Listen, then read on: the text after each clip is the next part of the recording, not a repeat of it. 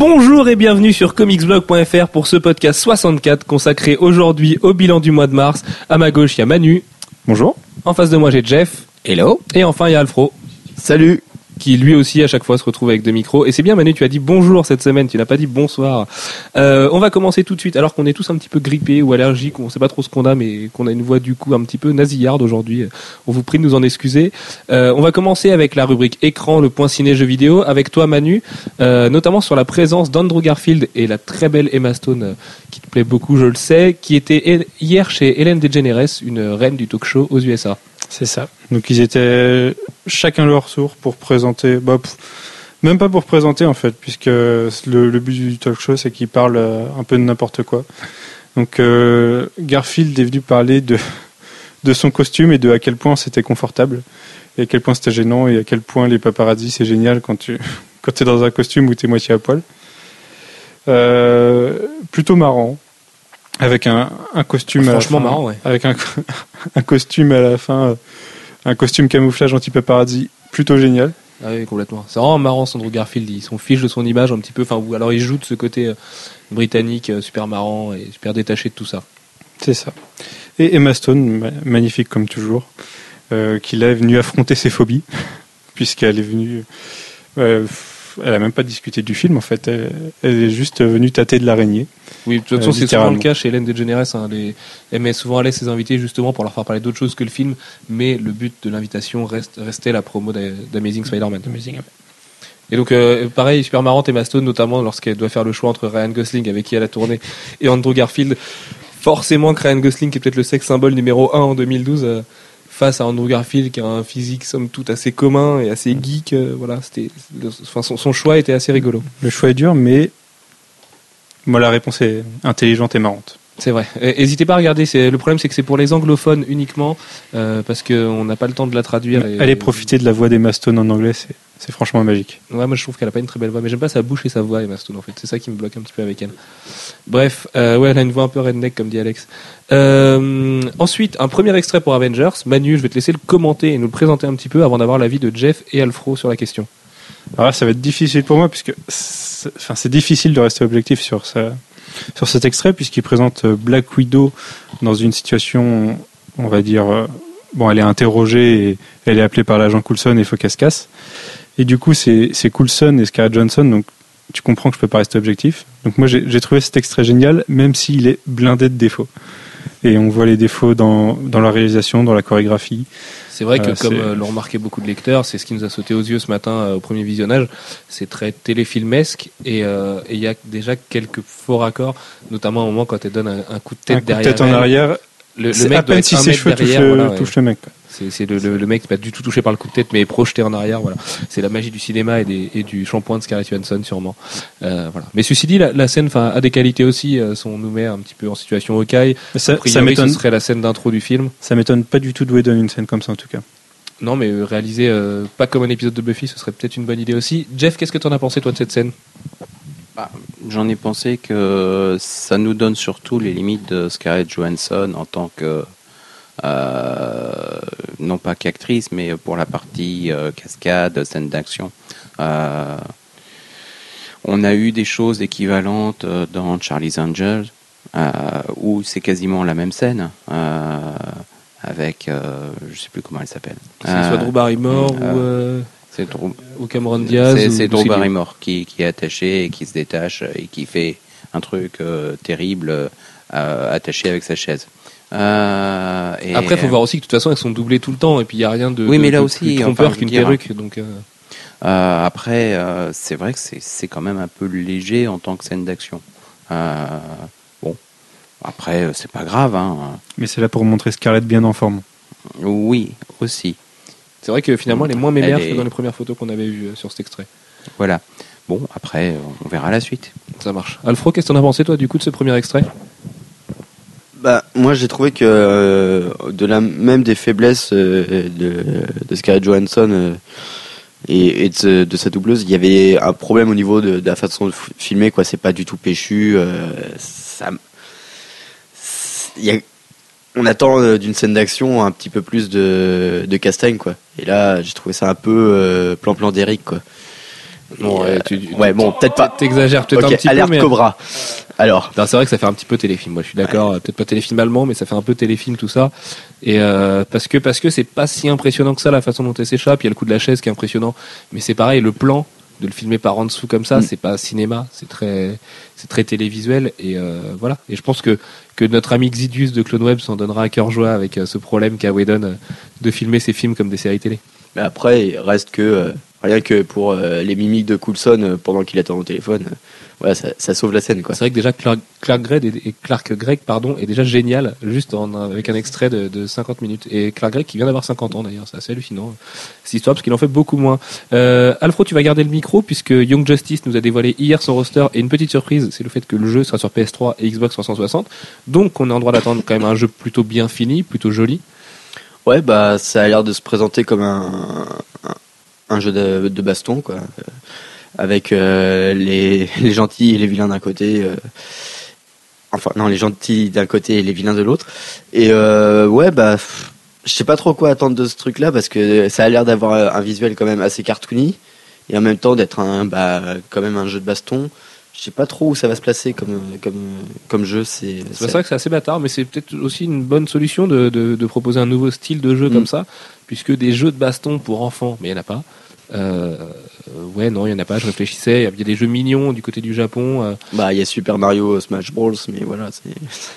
Ouais, ouais, mais c'est même complètement différent. Du coup, c'est plus proche du party game. Mais je pensais à Arcana Heart et tous les jeux japonais qui proposent d'interpréter des, des, jeunes, des jeunes écolières de, de 10 ans et demi.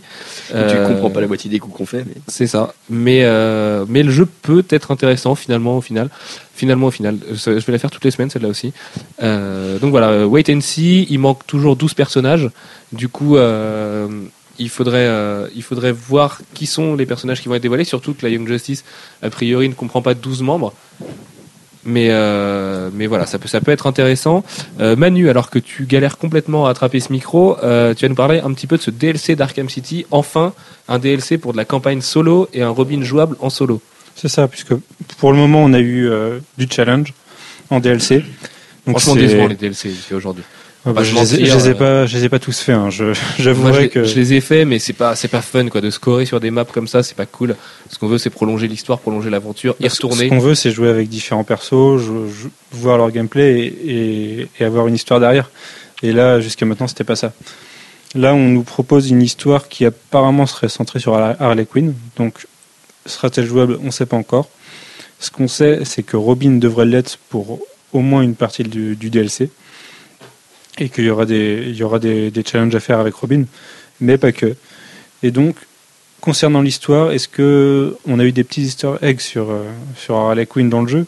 Est-ce que ça, ça prolongera dessus? Est-ce que ça sera juste euh, je pense pas. Je pense à, à, l'historique, je pense, tu penses au test de grossesse et à ce genre de choses.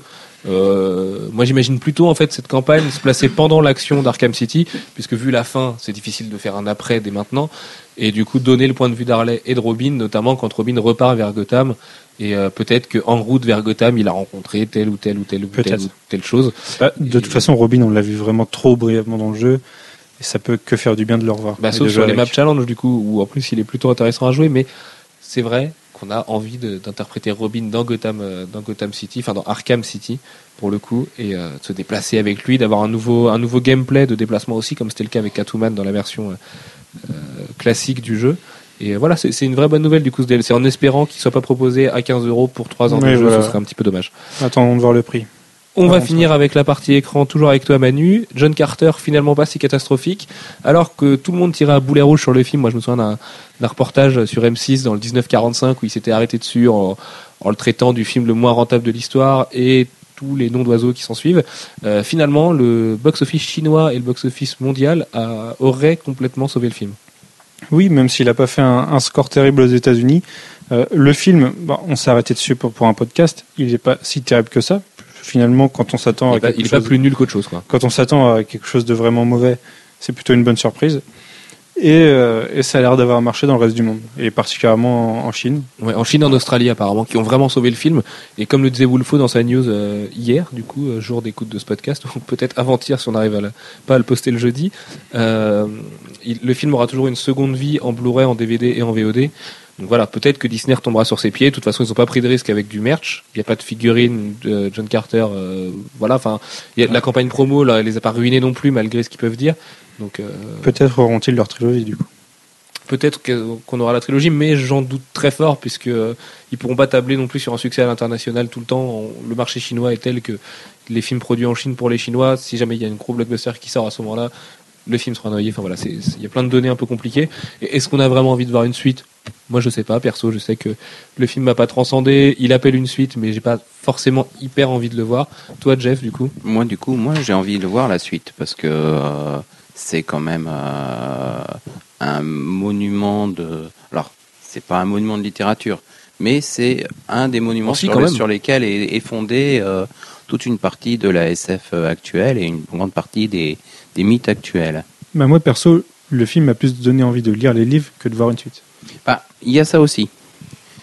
Mais euh, tu pourrais être un peu déçu aussi parce que euh, Boroff n'est pas un auteur euh particulièrement littéraire. Euh, bon.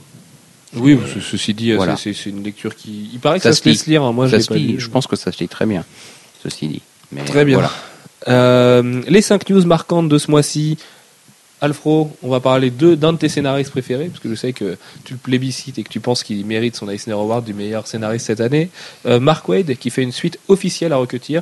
Donc là, on est loin des Rocketeer Adventures et de ce côté all-star de toutes petites histoires faites par des, grandes figures de l'industrie, mais à une vraie suite de l'histoire de Dave Stevens. Ouais, ouais le principe, c'est que du coup, il reprend exactement là où Dave Stevens euh, s'était arrêté. Euh, alors, ça, ça fera que 4 numéros, mais voilà, c'est histoire de prolonger un petit peu une aventure qui s'était arrêtée à la mort de Dave Stevens et euh, voilà c'est quelque chose qui est-ce que c'est pas un peu profané aussi l'héritage de Dave Stevens?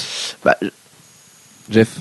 En fait, euh, ça s'est arrêté bien avant la mort de Dave Stevens, puisque Dave Stevens est né il y a, et que je raconte est né, est mort il y a environ deux ans, euh, et que ça fait quasiment dix ans qu'on n'avait pas de nouvelle histoire de Rocketeer.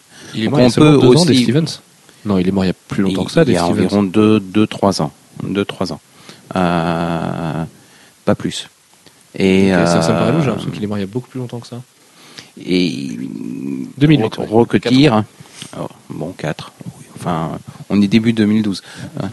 Le 11 mars. Ah ouais, quand même. Bon, alors 4 ans. Bam. ok. Euh, et bref. Euh, Dave Stevens s'est regretté, c'est ça le. Voilà, il est regretté, mais le dernier Rocketeer qu'il a écrit doit remonter au début des années 2000. 1997. 1997 même. Cette, euh, Wikipédia vivant, Alfro. Euh, donc ça faisait euh, très très très longtemps qu'il n'y avait pas de nouvelle histoire de Rocketeer et c'était pas lié au fait que Dave Stevens soit vivant ou pas.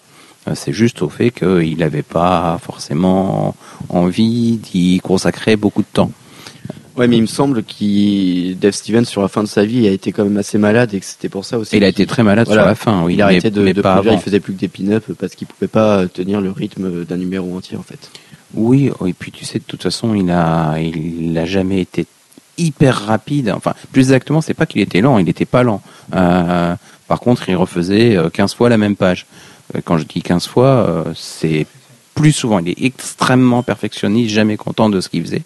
Euh, donc euh, il recommençait beaucoup, beaucoup, beaucoup. Ce qui fait qu'au final, ben, ça avançait pas beaucoup. Et c'est prévu pour quand, Alfro, cette suite de Before, de Before Watchmen, n'importe quoi, de Rocketeer? Alors, normalement pour la fin de l'année, mais alors c'est un truc à W, donc euh, si on l'a en 2015, on est content, quoi. ok. peut-être avant, parce que Mark bah, Wade, il est plus rapide Mark que ça. Wade est vachement rapide quand même, il est mm. très très prolifique comme auteur. Il n'y a pas de dessinateur attaché au projet pour l'instant? C'est Chris Samney qui, qui doit dessiner, donc rapide. Ah mais oui, c'est vrai. En fait, en fait je l'avais lu cette news. voilà. Euh... Juste un petit complément sur le Rocketeer Adventures. Euh, si précipitez-vous sur le deuxième, enfin, sur la deuxième série, ah parce que ah, moi, bah, moi, moi j'ai pas mal ri quand même sur le truc de Sienkiewicz euh, avec Rocketeer. Ouais, ouais, c'est euh, rigolo dans l'idée. Après, c'est pas très joli. Euh. Ah non, ça c'est une question de point de vue. Bah, pour du Sienkiewicz, moi je trouve pas ça très joli quand même. Moi j'aime bien. Ouais. Moi, j'étais hyper déçu par ce, premier épisode du, second volume. Je trouvais le premier beaucoup plus qualitativement intéressant et je trouvais qu'il y avait un vrai hommage de la part des auteurs. Là, ça parle dans le pastiche et en fait, euh, ça, fait sourire, c'est sûr, mais euh, ah, le, truc de, de est très clairement un pastiche. Euh, mais les autres, non. Les autres, non. Les autres sont plus des clins d'œil et des trucs mignons. sans, sans grands apports à la, à la mythologie Rocketeer, mais sympa à lire. Ceci dit, rien que pour la pin-up de Art Adams, qui est absolument hallucinante, je pense que l'achat de ce numéro vaut le coup parce que c'est. Oui, puis le Sandy Plunkett au début, c'est sympa aussi. Ouais. C'est très c'est très comparable à du Dave Stevens en un tout petit peu plus rigide. Beaucoup. Mm. Euh, les dates de sortie de Before Watchmen, du coup, j'ai un petit peu fait une coquille tout à l'heure. Euh, donc, Before Watchmen arrivera plus tôt que prévu, puisque, en fait, alors que nous étions médisants et que nous disions, oui, d'ici va aller sortir en novembre, en, décembre, peut-être en 2013 si on est chanceux, finalement, euh, Before Watchmen commence dès le mois de juin. Ouais, ça veut dire que ça fait un c'est un projet qu'ils ont euh, dans leur caisse depuis un moment parce que euh, on connaît la production de, de gens comme euh, bah, rien que Darwin Cook ouais, ou Bermero, voilà Bermero c'est pas le, le, mec le plus productif du monde. Oh, il, sait l'être. Oui, mais il faut, faut, faut, le pousser quoi. Mais faut le pousser quand tu quand tu bosses sur Before Watchmen, je suis pas sûr que tu aies besoin de, de, de, te pousser tant, tant que ça quoi. Je pense que tu te lèves le matin, tu sais pourquoi finalement. Ouais, peut-être. Surtout mais... avec la, femme magnifique qu'il a, euh, il sait pourquoi il se lève. Ouais, mais du coup, euh, est-ce qu'il va travailler Ça, c'est autre chose. Ça, ça, le regarde. Mais euh, du coup, ouais, c'est euh, c'est quelque chose qu'ils avaient euh, en tête depuis un bon moment. vu comment ils l'ont organisé, pense qu'ils ont dû faire des réus à longueur de temps. Alors, plan de com est très solide pour mm. l'instant, puisque du coup, voilà, l'annonce a été faite quand même en grande pompe. Ça a été un, un retentissement colossal. Mm. Alan Moore arrête pas d'en parler et gagne sûrement de l'argent en commentant les faits et gestes des, des éditorialistes de DC. Euh, ceci dit, du coup, ce qui était intéressant aussi dans leur parution, tu parlais de, de rapidité et de lenteur, c'est qu'il y aura un numéro par semaine d'une série différente. Donc en fait, ça fait un nouveau numéro tous les mois et demi parce qu'il y a six séries différentes. Ouais. Et du coup, ça laisse déjà un peu plus de temps aux auteurs pour peaufiner les pages, sachant qu'aujourd'hui, DC peut se permettre de sortir des titres avec seulement 20 pages de BD. Euh, 20 pages en 45 jours, c'est quelque chose de très faisable pour tous les auteurs qu'ils ont engagés, a priori. Mais alors, après, moi, ce le, rythme de parution, euh, ça me faisait penser, euh, est-ce qu'il n'y aurait pas un truc croisé? Parce que le fait que ça sorte toutes les semaines, euh, il peut y avoir des événements qui se passent dans l'un et qui ont une répercussion dans l'autre. Oui, c'est possible. Oui. entre certaines séries, je pense pas entre toutes les séries, parce que de toute façon, Minutemen pourra, aura du mal à être relié avec Night Hall, mais quoique. Et oui, mais c'est très possible. J'avais pas pensé. Surtout que Darwin Cook, il, il scénarise deux trucs, il me semble, donc c'est un truc qui peut. Straczynski aussi scénarise de deux titres. Donc, euh, oui, Darwin Cook euh, bosse aussi sur le Six, sur Six Spectre avec Amanda Conner au dessin, c'est ça. Donc oui, c'est vrai, ça peut être euh, ça peut être quelque chose aussi. Même si je pense que les séries auraient tout à gagner à être vraiment concentrées sur le personnage qui représente par leur nom, plutôt que d'aller se mélanger. ouais, mais c'est juste pour du background, quoi. C'est, je pense que c'est un truc qui, qui, est possible et qui donnerait une ampleur au projet, quoi. Moi, je pense que la diffusion d'une série par semaine, c'est pour inonder de Before Watchmen tout le mois pendant six mois, quoi. Oui, aussi, oui. un titre Before Watchmen euh, toutes les semaines, c'est pas rien, mine de rien, surtout que Watchmen c'est quand même une licence qui vend, et même si Alan Moore n'arrive pas à l'admettre, oui, Watchmen est une licence. Euh, bref, on verra, du coup, réponse au mois de juin. Puis pour les comic shops, ça fait qu'il y en a qui viennent rechercher leur, Watchmen, leur Before Watchmen toutes les semaines, et, et voilà, pendant six mois, ils auront, des, ils auront du lectorat toutes les semaines en plus, euh, qui peut amener vers d'autres vers d'autres séries. Ouais, ouais, ouais.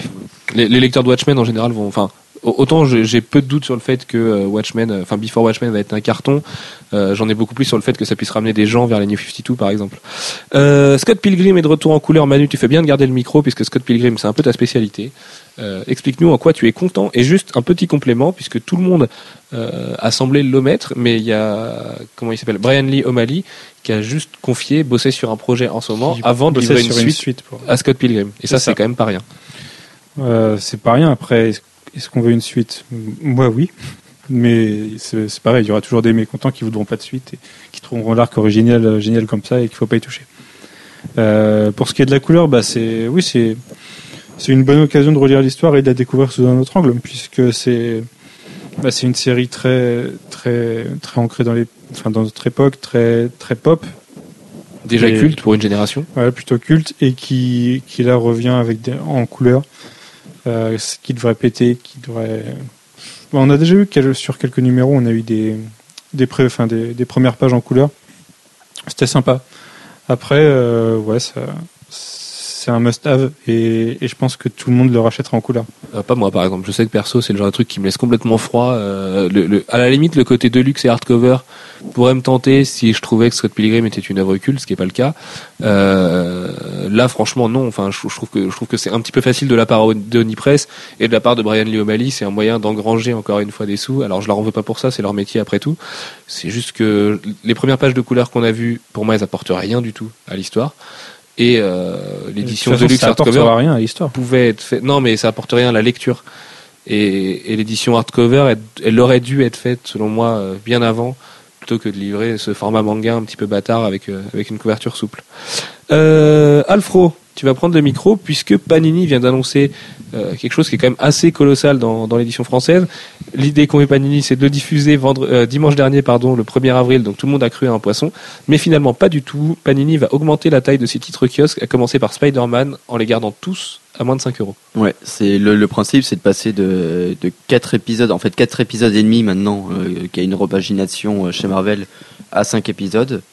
Euh, ce, qui, euh, ce qui va combler le, le mécontentement des, des fans d'avoir un seul, euh, enfin d'avoir une moitié de numéro qui, bah, à chaque fois c'est vrai que c'est un petit peu bâtard dans les formats kiosques français d'avoir du coup 8 pages d'un numéro. Mm. souvent Panini va piocher dans les trucs qui n'ont pas encore été diffusés et qui sont un petit peu sans importance histoire de dire voilà on l'a mis. Mais c'est pas une solution.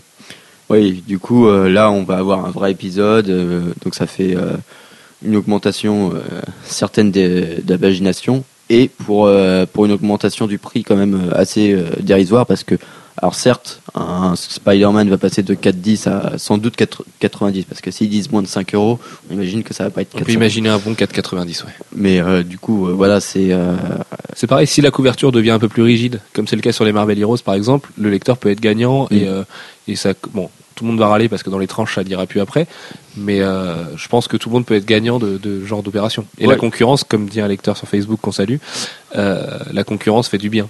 Bah, c'est ça, c'est euh, il y, a, y, a, eu le format kiosque d'Urban qui est sorti et qui voilà, qui, où toutes les tranches, euh, enfin toutes les, couvertures sont rigides et peut-être que ça, ça, a dû donner des idées à, Panini. Quoi. Et où les premiers numéros sont un petit peu oversize puisqu'on a mm. plus de 96 pages, même s'il faut noter qu'à partir de, du mois de mai, euh, tous les Urban Comics repassent à 96 pages pour 5,60€ toujours. Donc dans cette guerre-là, Panini est quand même clairement gagnant, on est à 70 centimes de moins a priori si ce n'est plus, et euh, avec pareil une couverture souple et un épisode de plus quand même chaque mois. Oui, et puis euh, ça, ça, va faire euh, vachement de bien parce que euh, en VO ils, accélèrent le, rythme de beaucoup d'ongoing. Surtout chez Marvel, ce qui n'est pas le cas chez DC, mais chez Marvel, c'est en ce moment c'est incroyable. Toutes les grosses séries de Marvel paraissent deux à trois fois par mois. Toutes les séries X en plus, comme sauf Manu, Uncanny X-Men par exemple, qu'on est déjà quasiment au dixième numéro, alors que la série, on a l'impression qu'elle a commencé il y a deux mois. Quoi. Ouais, c'est bah, de toute façon c'était la, volonté de Marvel, il l'avait annoncé hein, de de fidéliser le lecteur par euh, un rythme de parution plus grand. Et du coup, euh, bah, c'est vrai que pour Panini, c'était un cassette euh, intenable s'ils laissaient leur pagination actuelle. Donc là, bah, Surtout après avoir rattrapé le retard qu'ils avaient avec la fameuse opération Flash Forward, euh, il fallait pas laisser le train repartir et cette espèce de fuite en avant du, retard qu'on avait par rapport à la VO. on va rester sur Panini et sur Spider-Man, puisqu'un line-up complètement all-star vient d'être dévoilé sur Avenging Spider-Man. Après quelques numéros un petit peu mou, un petit peu, euh, voilà, on critique pas Lenny Liu parce qu'on l'adore, mais bon, Lenny Liu n'est pas une rockstar de l'industrie. Euh, Greg Land encore moins. Joe Mads faisait beaucoup attendre, et là c'est ni plus ni moins que Terry Dodson, Stuart Timonen, Gabriele Delotto et Joe Mad qui font leur retour ou leur arrivée sur Avenging Spider-Man. Bah oui, euh, pire euh, au niveau de, du ventre mou d'Avenging, c'est qu'il y avait une partie du, du crossover, euh, du street crossover qui allait être dans Avenging, et il y avait la fin du, de l'arc Ends of the Earth dans Avenging. Donc c'était vraiment pour combler le truc et tout, on sentait que ça allait pas bien. Et là, ils nous sortent ça avec bah, sans doute les meilleurs dessinateurs qu'ils aient. Et Chris Samney d'ailleurs, que j'ai oublié. Ah oui. Oui, ouais, c'est pas le plus le plus all-star d'entre eux, mais c'est quand même une valeur montante aujourd'hui, Chris Samney. Bah, c'est sûr. En fait, la, grosse info, c'est ça reste pour moi euh, Gabriele euh, Delotto et euh, et Mad. Et Joe Mad. Et Terry Dodson qui a livré quand même une planche assez hallucinante, plus proche de ce qu'il fait pour le franco-belge, donc très très très très détaillé que les que le, c'est, cette espèce de, série d'épisodes longs comme le bras qu'il a fait sur Uncanny X-Men, un petit peu à la volette. Bah, moi, ça m'a beaucoup rappelé justement le Spider-Man qu'il avait fait avec euh, Mark Millar. Avec Mark Millar, qui était le même niveau de qualité. Euh, qui est ressorti le mois dernier en Marvel Select, qui s'appelle le dernier combat. Le dernier combat, c'est ça, tout à fait. Mais quelle encyclopédie ce soir, Alex Oh, tu es beau, tu es clinquant. Euh, dernier mot euh, sur le bilan du mois de, mars, c'est pas le plus joyeux. Euh, vous le savez, on en a déjà parlé, ça nous a déjà pas mal attristé. La disparition de Mobus au début du mois de mars. Euh, voilà, c'est pas c'est pas usurpé que de parler de génie, que de parler de, de, du mec qui a enfanté la BD moderne. Euh, il est certes pas tout seul, mais il en a fait beaucoup, beaucoup, beaucoup pour elle, pour le jeu vidéo, pour le cinéma, pour l'imaginaire en général. Et euh, Jeff, toi qui es notre notre ancien, notre encyclopédie officielle, même si Alfro a l'air de vouloir te piquer ta place. Euh, mais il le fait de temps en temps, c'est bien. C'est bien, il est bien ce soir là. Ah il, est bien, il est chaud. Il est... il est mieux que moi et ma voix cassée enfin où mon nez est bouché ou ce que tu veux. Euh, la mort de Mobius, c'est quand même un, sacré coup derrière la tête auprès du monde de la BD. Ah, oui, parce qu'il dépasse la, la BD euh, franco-belge dans la mesure où il a participé à des projets internationaux, euh, où c'est une référence, où il est, alors je vais pas dire l'inventeur de la ligne claire parce que la ligne claire on l'avait déjà avant, mais euh, bah, les gens citaient, euh, RG en général, euh, etc. mais par contre, un mélange peut-être de réalisme et de ligne claire qui n'y avait pas forcément euh, autant avant. Enfin bon, c'est. Ce qui est hallucinant avec Mobius, c'est que c'était un caméléon du dessin euh, entre ce qu'il a fait sur Blueberry et ce qu'il a fait sur Lincal, par exemple. En tant que Jean Giraud, oui. Voilà. De, de, de Gire à Mobius, il y a déjà un changement de style incroyable et euh, on voit quand on connaît Frank Whiteley, on comprend pourquoi Mobius était son artiste préféré parce qu'en fin de vie, Mobius, il a fait des, des, des, portraits et, et, des BD, on dirait du Frank Whiteley finalement. Ah, en fait, c'est le hyper detailed on comprend, oui, quand on regarde Frank Whiteley, on comprend bien qu'il y a une certaine parenté. Attention, c'est simple. Hein, pour Frank euh, Whiteley, c'est le plus grand auteur de tous les temps. Mais vraiment, c'est une passion qu'il a pour Mobius. C'est pas simplement une influence, c'est vraiment une passion. D'accord. Voilà. Donc euh, Mobius reste en paix là où t'es, euh, veille sur le milieu des comics, des mangas et du franco-belge pour lesquels t'as fait tant de bien de là-haut. Euh, promis, Marvel va arrêter de sortir des, des crossovers de merde rien que pour honorer ta mémoire. Ça, je suis pas sûr. Non, parce que s'ils doivent rééditer les deux les deux épisodes de Silver Surfer qu'il a fait, ça ça va pas durer longtemps comme réédition. Enfin, ça va, va pas occuper les kiosques longtemps. En plus, comme euh, me fait signe Manu, euh, la transition est toute trouvée. Non, pas vraiment. On va pas troller euh, dès maintenant, surtout qu'on les a plutôt bien aimés. Puisqu'on va passer aux cinq titres VO marquants de ce mois de mars et qu'on va commencer forcément avec Avengers vs X-Men.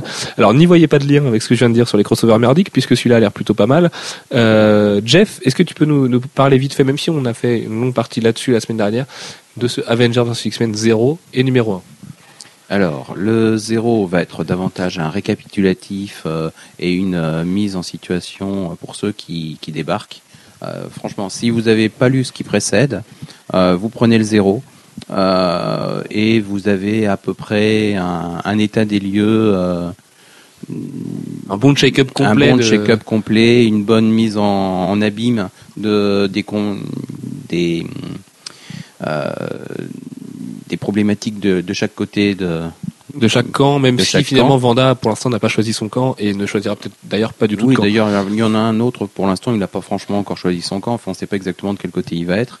Euh, on pense qu'à un moment il peut être d'un côté et à l'un autre de l'autre. Euh, même si. Même si. On l'imagine plutôt du côté des A que des X, mais. Oh, oui, mais pas pour tout. Non, pas pour tout évidemment. Ça dépend aussi de, de, de quoi on parle. Pas pour tout. Et euh, bref, vous avez compris, on veut pas trop vous le spoiler, surtout que la semaine ah dernière, on l'a un petit peu spoilé on peut comme pas des salauds. vous en dire non plus. Euh, quant au 1, et eh ben écoutez, euh, c'est. Alors toi, toi, t'as été, as été quand même à l'inverse de nous parce que tu as préféré le 0 au numéro 1, alors que nous 3 c'est l'inverse.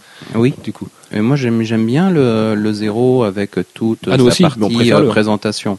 Euh, le 1 le 1, bah, non, moi ce qui m'a beaucoup gêné dans le 1, c'est euh, de voir apparaître Vision, euh, tout ça comme ça, tout d'un bloc. Ah, ça t'a choqué ça. Ah, ça, hein. ça m'a choqué. Ah, ça t'a remué ça. Je ah, sens que ça t'a pas plu. Ça fait une semaine que tu le tremballes là, ça, ça t'énerve. Mais entre temps, j'ai lu le Avengers 24 points, euh, qui franchement n'a, enfin, il s'est passé complètement sous le radar. et en fait, on s'aperçoit que Vision est de retour uniquement quand on lit Avengers versus X-Men 1. Euh, alors que ça aurait mérité euh, autre chose. Euh, c'est c'est un des personnages très importants des, des Avengers qui qui revient. il y a aussi le fait, je me positionne en tant que lecteur New School entre guillemets. depuis Bendis, Vision, c'est quand même un personnage qui a été un petit peu écarté. Ah bah largement. Euh, Mais mis même comme avant. un second couteau, même avant hein, finalement. Mais je veux dire, Be- Bendis l'a jamais non plus porté au nu, et ceci explique peut-être cela, puisque Bendis de toute façon s'adresse à une nouvelle génération de lecteurs, encore plus avec AVX. Et du coup, voilà, ça explique peut-être que Vision est là pour jouer le love interest de Vanda, mais en dehors de ça, il n'est pas du tout le vengeur euh, qui- qu'il a pu être bien avant. Mhm. Oui, non, mais ça, euh, j'en ai pas, j'ai pas trop de doute. Enfin, en en plus, le fait de le ramener comme ça tout d'un bloc, euh, un jour on se réveille, ah oui, bah ça y est, euh, bah, tu es réveillé, ça y est, tu as fini de te réparer. Oh, c'est cool. Euh, Bon, sinon, en dehors de ça, il n'y a quand même pas que ça dans Avengers vs X-Men 1. euh, non, il y a, y a pas que ça, il y a pas que ça, mais euh, oui, y C'est quand même la plus y petite a- Il y a partie le conflit. Y a le, oui, Surtout- mais moi, c'est dans le c'est- zéro c'est la- d'ailleurs c'est que Vision partie revient, c'est pas dans le 1 d'ailleurs. Mm. Parce Oui. que de- on le voit, on le voit pas 1. Il me semble qu'on le voit même pas du non, tout. on le voit pas, non. Mais bon. Euh, Le, le 1, il y a quand même une dimension super épique. Euh, en fait, le 1, il remplit son contrat dans le sens où c'est pas un grand comics, on le citera pas comme l'un des plus grands comics de l'année à la fin de l'année, c'est sûr, mais il Le donne envie de lire la suite et c'est quand même le plus intéressant dans l'histoire finalement. Bah, le gant est lancé, très nettement, ou le viseur, ou tout ce que vous voulez. Ah ouais, non, mais là, ça, on peut le dire, ça va Ah. chier. Et euh, ouais, ouais, ouais. Euh, Il y a, il y a de la baston dans l'air. Pour le moment, il va y avoir deux gros intervenants, enfin deux intervenantes dans AVX euh, qui sont Vanda et Hope. Et pour le moment, Oui, le, le 1 se concentre surtout sur Hope.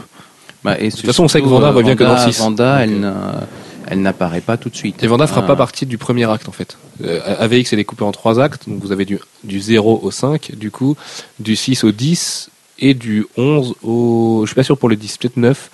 Euh, et du, du 11 ou du 10 ou du. Voilà, on verra. Du 10 au 12 du coup, qui sera dessiné par Adam Kubert. Mais et qui sera un troisième acte qui sera sûrement le gros rumble entre tout le monde. une sorte de conflit entre euh, celle qui ne connaît pas son héritage mais qui est prête à l'embrasser tout de suite, euh, c'est Hope, et euh, de l'autre côté Vanda qui elle le connaît et n'en veut pas. N'en veut pas, c'est pas dit clairement pour l'instant non plus. Il faut juste qu'elle revienne dans le droit chemin. Elle est complètement perdue. C'est un personnage qui est, qui est, comme on le disait la semaine dernière, sans être fou, qui est, qui est perdu, vraiment. Et, euh, voilà, je pense, pense qu'on va la retrouver aussi à un moment où elle va se retrouver au milieu d'un conflit qui la dépasse complètement. Et on sait qu'une Vanda dépassée, ça peut donner plus de mutants ou plus de vengeurs, par exemple. Et dans un conflit qui s'appelle Avengers vs X-Men, ça peut euh, être assez important finalement. Moi, je suis un peu étonné justement du côté de Vanda du fait qu'on la voit pas. Enfin, pour l'instant, elle n'intervient pas vraiment, sachant que bah, Cyclope, il essaye de se battre pour ramener les mutants qui ont, qui ont été décimés par elle et qu'elle aurait le pouvoir de la ramener, enfin de les ramener. Donc c'est, enfin, le fait qu'il se concentre sur le. T'as pas lu Children Crusade Non. Non, ça se sent. Parce que ça, c'est expliqué là-dedans. D'accord. Voilà, tout, en, fait, en fait, tout le conflit euh, Cyclope Vanda est dans Children Crusade et c'est d'ailleurs ce qui fait le sel de Children Crusade après les retrouvailles de Vanda. Et c'est ça, ça fait vraiment partie de Avengers vs X-Men. Donc, si vous avez l'occasion de le lire, ça paraît. Si vous êtes lecteur VF, ça paraît en ce moment dans Avengers. Euh, passez moi, pas à côté. J'attendais la VF, enfin j'ai la VF justement, mais je pense, je pense que je vais craquer pour l'hardcover. Oui, mais- parce que- Cra- craque, craque parce que c'est vraiment très très bon. Et du coup, euh, du coup d'ailleurs, euh, cette espèce de, de, de, de rage qu'a Cyclope envers Vanda, elle peut être super utile pour la suite du crossover, puisque euh, puisque mine de rien, ce qui est fait à un moment Vanda par rapport à Madrox dans Children Crusade, euh, ça explique beaucoup de, de l'énervement de Cyclope et du fait qu'il se retrouve démuni et qu'il en vient à choisir des solutions aussi extrêmes que le Phénix par rapport, Dans- à, dans par AVX. rapport à Madrox, par rapport à Richter? par rapport à Madrox. C'est par rapport à Madrox hein Je- je- je- Ah oui, c'est Richter alors. Je le regardais avec un, un œil. Euh, bon, bah, peut-être Richter alors du coup. Et celui qui se dédouble, c'est Madrox Ouais. Bah oui, mais c'est par rapport à Madrox. C'est- C'est sûr? Oui, oui, mais oui, Madrox n'avait pas perdu ses pouvoirs. Ah oui, c'est vrai que Madrox n'a pas perdu ses pouvoirs, c'est par rapport à ouais. Non, mais du coup, il y a Madrox qui intervient aussi dans cette, dans cette scène. Normal. Pardonnez ma confusion. Euh, Bon, allez, bah, demain je passe chez toi et je te récupère les singles. Tu peux. Euh, de toute façon, tu passes chez moi tout à l'heure, Manu. Bref, euh, on va partir du côté de DC un petit peu avec. Euh, ah ouais, mais il faut pas le donner à Jeff parce que Jeff est beaucoup trop négatif sur ce titre à mes yeux. C'est quoi, c'est quoi On va parler de Batman 7. Alors, le dernier numéro Ah oui, alors su- surtout avant que, le départ que de Jeff, Night of the Owls. Jeff aime pas les redcons sur Batman. Et le 7 est très très fort là-dessus. Oui. C'est notamment euh, vis-à-vis des origines de Nightwing. Euh, Manu, est-ce que tu peux nous parler un petit peu de ce Batman 7 sans rien spoiler, puisqu'il arrive tout bientôt en VF sans spoiler? Et, euh, Ouais, explique-nous le contexte, dans quoi, de, de quoi on vient, dans quoi on va, qu'est-ce qui fait la force de ce numéro, pourquoi Greg Capullo s'est enfin retrouvé, pourquoi Nightwing est un personnage intéressant, pourquoi il faut lire Nightwing depuis le numéro 1, pourquoi Batman est la meilleure série de DC en ce moment? Et sans spoiler. Sans spoiler, ouais. Et bah, ça se passe. ça se passe après, après le retour de, de Bruce, après plusieurs semaines où il était absent pour une raison qu'on connaît si on a lu les précédents. Ce qu'on peut dire, par exemple, c'est que c'est le, le, premier conflit contre les hiboux est passé, que c'est un petit peu les, ça devrait être des préparatifs, et finalement ça n'en est pas. Il et que Night of the Owls, voilà. étude découverte. Sauf que Night of the Owls arrive très vite, et que finalement, au lieu de se reposer, eh ben, il va avoir un, un, un espèce de conflit avec Nightwing, euh, qui, qui, est très père d'ailleurs dans le conflit, et on va apprendre quelque chose d'absolument colossal sur le passé de Nightwing, qui nous confirme une fois de plus, enfin, qu'on voyait même déjà dans Nightwing, bah non, qui sort la même semaine d'ailleurs Nightwing donc qu'on a vu en même temps dans Nightwing. Tout à fait. Et, euh, et qui remonte du coup aussi. Bah, on demandait, quelqu'un demandait Si nos soupçons se confirment, c'est dès Nightwing 1 en fait. Mais c'est pas, c'est pas si nos soupçons se confirment, c'est confirmé dans le set. J'ai peur d'un truc qui viendrait faire que, mais oui, on peut. Bah, du coup, si vous voulez un conseil, lisez Nightwing dès le début, parce que dès le début, vous aurez des indices sur la cour des hiboux sans le savoir. Vous le découvrirez au septième numéro, mais euh, mais ça vaut vraiment le coup de s'en rendre compte. Donc euh, Batman 7, il est aussi très fort que Scott Snyder est toujours aussi excellent. Bon, ça c'est pas une surprise après le podcast qu'on lui a consacré il y a trois semaines, mais surtout que Greg Capullo, moi je l'ai trouvé complètement retrouvé dans ce numéro. Il livre peut-être son meilleur travail depuis des années.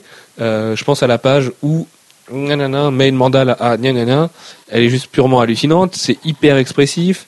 Euh, on, sent en plus la pression monter, c'est plein de bonnes idées dans le storytelling et dans le découpage. Vraiment, ce Night of the Owls, il s'annonce comme un crossover qui va être très court, très dense, très condensé, justement, dans plusieurs séries, et il va falloir le manger d'un coup. Mais on est parti pour une espèce de grosse baston et un gros règlement de compte en règle, euh, avec un, un, Bruce Wayne qui, qui va avoir des choses à, à régler. Ça fait trois fois réglé. Mais en plus, Night of the Owls et la suite, puisque Scott Snyder annonce euh, directement qu'il a deux grosses histoires à raconter après Night of the Owls, que pour l'instant, il n'a pas l'intention de faire. Le fait qu'il en ait 15 des grosses histoires. Donc, on pourrait le voir un moment et voir, voir cette équipe, et espérons ce niveau pendant très longtemps sur Batman, et, et ça en ferait peut-être le, run de Batman le meilleur de l'histoire. Dernier mot sur Batman, oui, ça va être dur à faire. Euh, parce qu'il y a quand même quelques prétendants, mais c'est vrai que ça pourrait rentrer dans les runs de légende de Batman, ça je suis complètement d'accord. Dernier petit mot, euh, il faut savoir que le les numéros préférés de Scott Snyder sur Batman sont le 5, le 9 et le 11. Le 9, c'est l'apparition de la Batmobile, c'est celui qui sort au mois de juin, mai, au mois de mai, du coup, euh, qui doit sortir deux jours avant la Capo Comic Con. Deux jours après, on voit Scott Snyder. Si ce numéro 9 est absolument épique, on va en reparler, et euh, parce que c'est le numéro préféré de Capullo et de Glapion aussi. Ça veut dire que ce numéro 9 doit être absolument colossal finalement. Et donc euh, bah, c'est le, mois où tout où tout Night of the Owls est dans toutes les séries Batman. C'est ça ça risque d'être le gros climax de Night of the Owls et on peut imaginer justement que Batman à l'image de Avengers vs X-Men par rapport à Avengers vs X-Men versus soit le titre le plus réfléchi et qui apporte le plus de fond à l'histoire plutôt qu'une baston un petit peu décérébrée. La seule chose bizarre il me semble c'est que pour l'instant Batman est en semaine 3 et il me semble qu'en mai il passe en semaine 2 donc ça sera loin d'être le dernier titre sur Night of the Owls. Parce que de toute façon, après, il y en a d'autres dans Batman. Mais disons que, enfin, pour que ce soit le climax du mois, je sais pas. À moins qu'il l'amène sur des choses grosses qu'on voit dans les autres séries après. A priori, les autres séries vont être de toute façon un condensé de baston. De voilà, Batgirl va se battre contre une Talon fille et, ça va être un petit peu neuneux comme ça, mais euh, mais, mais, Batman risque d'être purement excellent. Euh, dernier mot sur Batman, mention spéciale au très bon Poisson d'avril de Jonathan Glapion pour ceux qui l'ont vu sur Facebook, où il a fait croire qu'une des planches les plus belles de Batman 4, je crois, avait été crayonné par son fils et avait fait un, pauvre crayonnage sur Photoshop et tout le monde était outré et il y a même des gens qui ont insulté son fils et, euh, voilà, enfin des, gros crétins qui ont insulté son fils de débile profond d'avoir saccagé une telle, œuvre d'art, pardon. Et euh, Jonathan Glapion a très mal réagi et euh, a dit ses quatre vérités à cette espèce de, de fucktard, comme il l'appelle, et voilà, enfin, c'était une situation absolument excellente et c'était juste un poisson d'avril. Donc rassurez-vous, si vous voulez vous procurer cette planche originale, elle est toujours dispo pour la modique somme de plusieurs milliers de dollars sûrement. Euh, allez, on arrête avec Batman et avec Marvel et avec DC. Manu, tu vas nous parler d'un titre euh, dont Jeff nous parlait il y a quelques mois. Euh, un titre boom. Voilà, un titre boom. C'est pas souvent qu'on parle de titre boom studio. C'est assez étonnant. Dans mon sac aujourd'hui, j'ai deux titres boom quand même. Ah oui, c'est un, c'est un record. Il y a que, Alex qui arrive à faire ça avec les titres Stanley. Euh, Jeff, fanboy versus zombies. Est-ce que tu peux nous plotter un petit peu la chose? Oula, plotter. Euh, bah alors de très loin. Hein. en même temps, le titre parle de. Voilà, mais c'est, c'est vrai que le, le titre dit, dit à peu près tout. Euh, sauf que dans le numéro 1, qui, il faut le signaler, est à 1 dollar, euh, ce qui est un effort tout à fait louable de la part de, de Boom, Euh, on a les 9 dixièmes de l'épisode qui se consacrent euh, aux fanboys, ou plus exactement à un groupe, à un groupe de fanboys qui, euh, enfin fanboys et fangirls d'ailleurs, qui se réunissent tous les ans et qui, qui cette année ont un conflit larvé depuis l'année passée, enfin larvé, ouvert même. Bref. Euh, et ce n'est qu'à la fin qu'on voit les zombies débarquer. Et c'est là que les ennuis et là, commencent. la bataille contre les zombies. Et euh, ça se passe à San Diego Comic Con et ils se rendent compte que toute la San Diego Comic Con est, envahie de zombies. Alors le pourquoi, ah. euh, c'est un sandwich qui a l'air très mal classé au niveau, niveau santé. Avec trois variétés de, d'aliments génétiquement modifiés différents. Qui reçoit, qui reçoit, qui est mélangé ça à. me rappelle le kebab d'en bas de chez moi, ça. qui, est, mélangé à d'autres trucs au cours de l'épisode et qui donne quelque chose qui, après, une fois qu'il est ingéré, donne des zombies. Et les, les zombies se propagent à partir de, de, du patient zéro on va dire. Est-ce que c'est bête et méchant comme ça pourrait paraître? Je sais que moi je l'ai pris, je l'ai pas encore lu, je vais pas me jeter dessus, mais ça paraît vraiment bête et méchant et cool du coup. Mais est-ce que c'est vraiment comme ça? C'est pas aussi pas aussi marrant qu'on pourrait qu'on pourrait s'y attendre et surtout le bah, le côté les zombies arrivent et on se met à les combattre est un peu trop sec quoi. C'est vraiment euh, aucune surprise, il y a des zombies et on tape dessus. Mm. Qui en situation réelle pourrait paraître un minimum euh, décalé. Mais, on, mais euh, on est à 90% sur le conflit entre les entre les fanboys au début. Voilà. Et, y a, une bah introduction des différents auteurs. Après, j'imagine que ça sera plus plus délié. Et il y a quand même quelques petites séquences où on voit bien que c'est des geeks. Euh, parce qu'ils ont, des, ils ont, ils ont des armées de références hein, que, que nous on n'a pas d'ailleurs souvent, mais euh, voilà. Bon, ça dépend. Nous sommes la jeune génération, Jean-François. Euh, C'était ma question justement. Est-ce que les références sont bonnes? Est-ce qu'elles sont recherchées? Est-ce qu'elles sont intelligentes? Est-ce qu'il y a des vraies nouvelles blagues qui sont faites là-dessus? Parce que on, est, on baigne tellement dans la culture populaire 20 euh, heures sur 24 que toutes les blagues ont déjà été faites. Bah, Kevin Smith est passé par là. Les références, pour l'instant, elles sont il n'y en a pas des masses et elles sont pas trop difficiles. Elles sont un peu faciles. Quoi. Même si on a, on a deux, deux répliques qui sont tirées de. Bah, il y en a une qui est clairement tirée, des sopranos, puisqu'ils disent qu'elle est tirée des sopranos. Il y en a une autre ensuite qu'on connaît et qui n'est qui est pas, qui est pas mentionnée comme telle. Mais voilà, les, les vrais reconnaîtront. Après, on a des références à CBR, des trucs comme ça, des trucs vraiment faciles euh, via des affiches. Euh, ouais, la, suite, la suite pourrait être marrante. Euh, on, nous dit, on nous dit clairement pour la suite parier sur les zombies. Et on sait que ça sera l'idée, ça sera de voir le, conflit de groupe se résoudre tout en combattant des zombies. Ok, c'est une ongoing en plus a priori. Il n'y a pas de, c'est pas une mini-série. On nous dit pas que c'est 1 sur 5 ou voilà. Ah, pour l'instant, on ne dit rien. Mais Non, il me semblait que c'était une mini. C'est ah vrai que c'était une mini de 4 ou 5. D'accord. Mais c'est vrai que là, c'est pas annoncé comme mini sur le. Alors que Superbia est annoncé comme mini. C'est vrai, mais comme tout le monde s'en fout de Superbia. Euh, Jeff, tu vas reprendre le micro puisque tu vas nous parler d'un chef-d'œuvre qui nous rappelle Watchmen, qui nous évoque l'auteur préféré d'Alexandre et ton auteur préféré aussi d'ailleurs. Enfin, un de mes auteurs préférés. Un de tes auteurs préférés. Euh, c'est The 12 10 et 11, 10 et 11 pardon, puisque The 12 a fait son grand retour après quasiment 3 ans sans sortir. quasiment, oui. Et, euh, et a livré son, son antépénultième et son avant-dernier numéro. C'est pas la même chose, antépénultième mm. et avant-dernier? Non, antépénultième, c'est celui d'avant l'avant-dernier, ça? Ok. Voilà. Coucou maman. Euh, oui. Eh bien, écoute, euh, en fait, ce que je me demande, moi, quand, une fois que je les ai lus, c'est euh, mais qu'est-ce qu'ils vont nous faire euh, si je vois bien ce qu'ils vont nous faire dans le 12 mais ça, s'annonce grand? Parce que moi j'attends je, les j'ai lu le premier en VF et j'attends du coup la sortie VF ah, du second volume et, et je, je, suis fébrile faut pas c'est trop bien c'est trop bien. Me, me dis pas ça j'arrive à résister pour l'instant donc euh, mais bon, euh, en fait, on, on, résout les choses plus vite qu'on aurait pensé, euh, parce qu'on était, on était parti avec l'idée que Straczynski euh, bouclerait le mystère de qui avait tué The Flaming Mask ou je sais plus trop qui au début du, au début de, la série. Euh, et finalement, euh, bah ça, on le sait dès le numéro 9 ou 10. Euh, c'est bouclé euh, dès la fin du numéro 11. Et il nous reste ben, sans doute un, une autre chose à clore pour le, pour le numéro 12.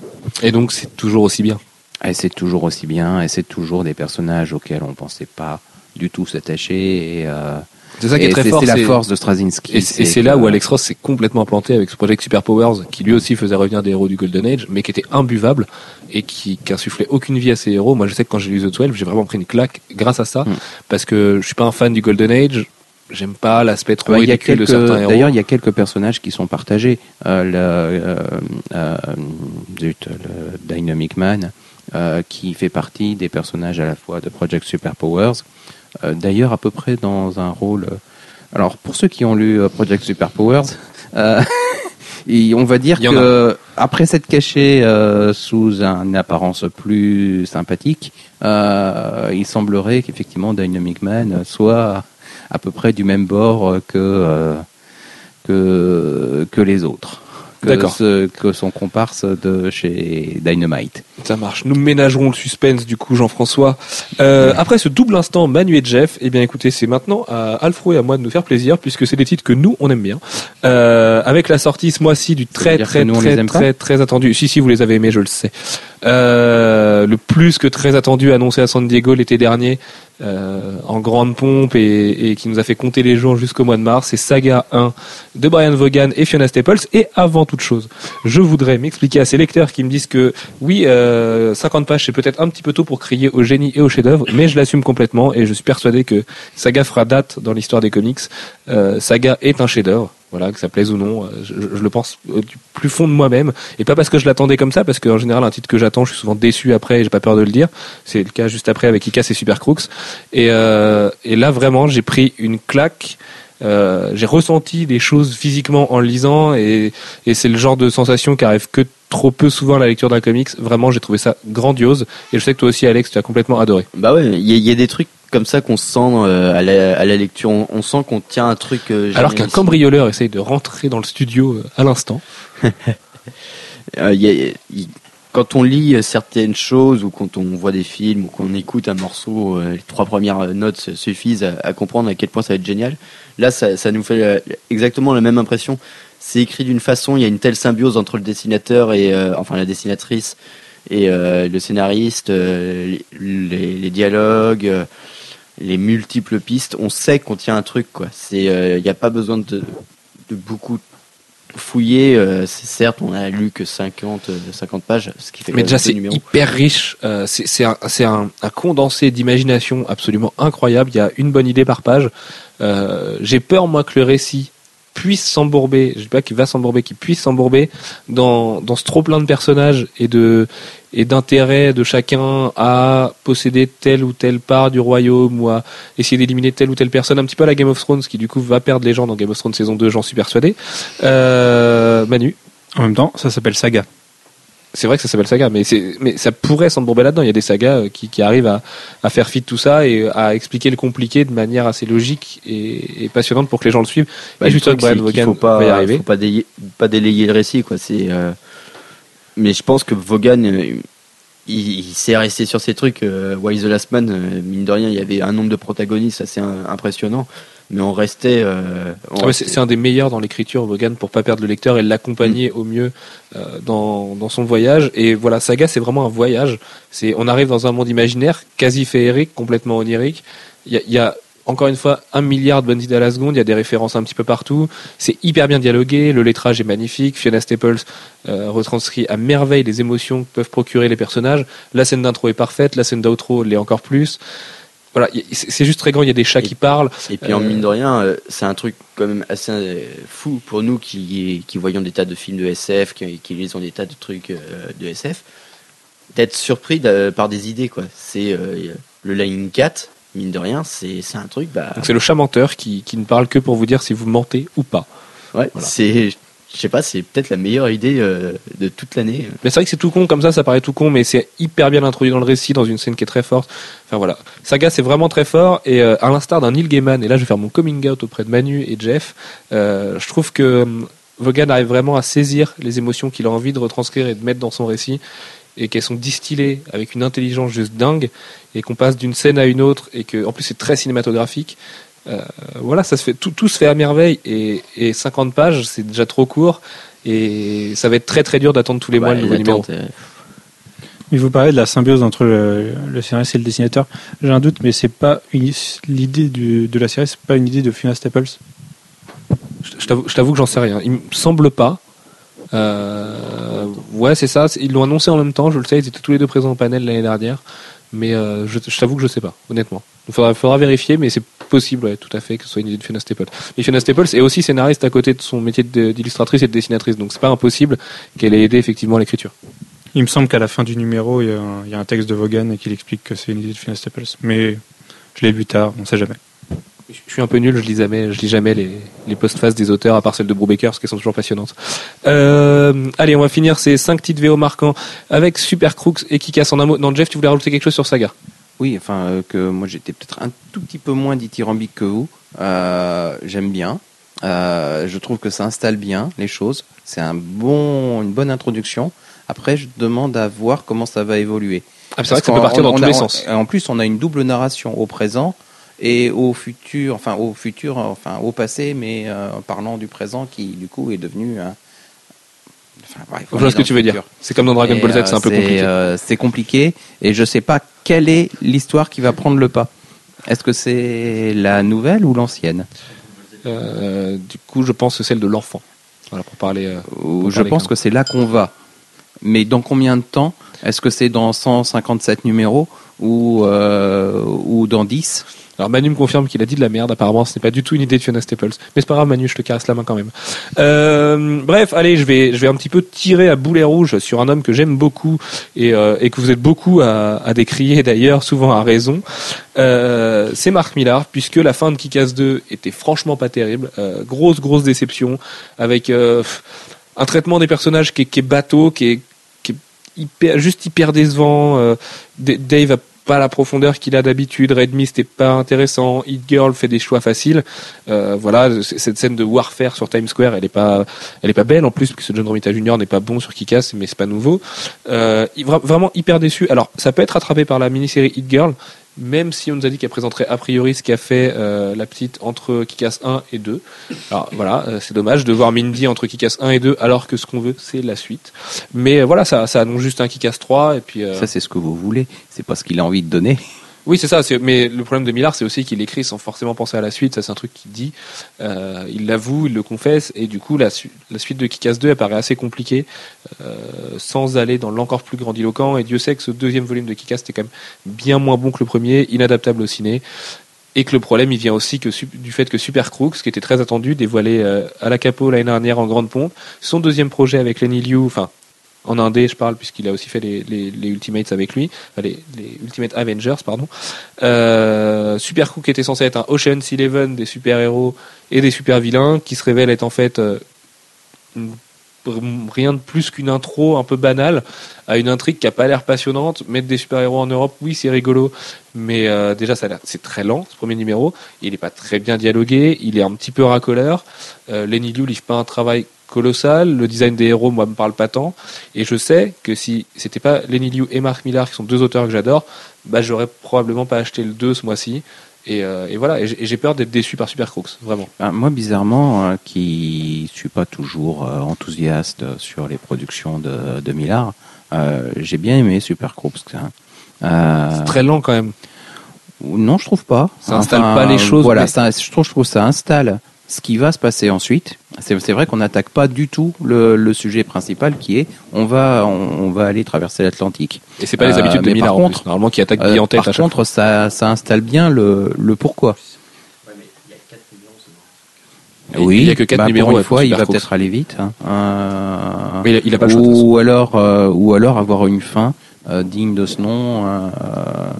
Euh, sur sa série. Euh, Est-ce qu'il s'enlise pas aussi à, à... multiplier trop de projets, Millard? Parce que là, il a, il a Secret Service avec Dave Gibbons, il a Jupiter Children avec Frank Whiteley, et Dieu sait qu'on l'attend. Il a Nemesis 2, il a Kick-Ass, Hit Girl, Super Crooks. Ça fait peut-être beaucoup euh, juste pour le, pour le Miller World et que ce serait bien aussi qu'il aille retoucher un petit peu à du Marvel ou à du DC et, euh, livrer des idées nouvelles, parce qu'on a l'impression qu'il fait toujours la même chose avec le Miller World. Alors ça a l'air d'être un petit peu différent avec Jupiter Children et Secret Service, mais ça avait l'air différent avec Super Crooks aussi. Mais même Super Crooks, je trouve assez différent. Par contre, ça se rapproche peut-être davantage de, euh, euh, de, de Wanted, sauf dans l'esprit. Euh, voilà, c'est pas, c'est pas, c'est pas le même. C'est moins malsain. C'est moins malsain, c'est pas le même parti pris. Mais en termes de narration, ça ressemble beaucoup plus à ça.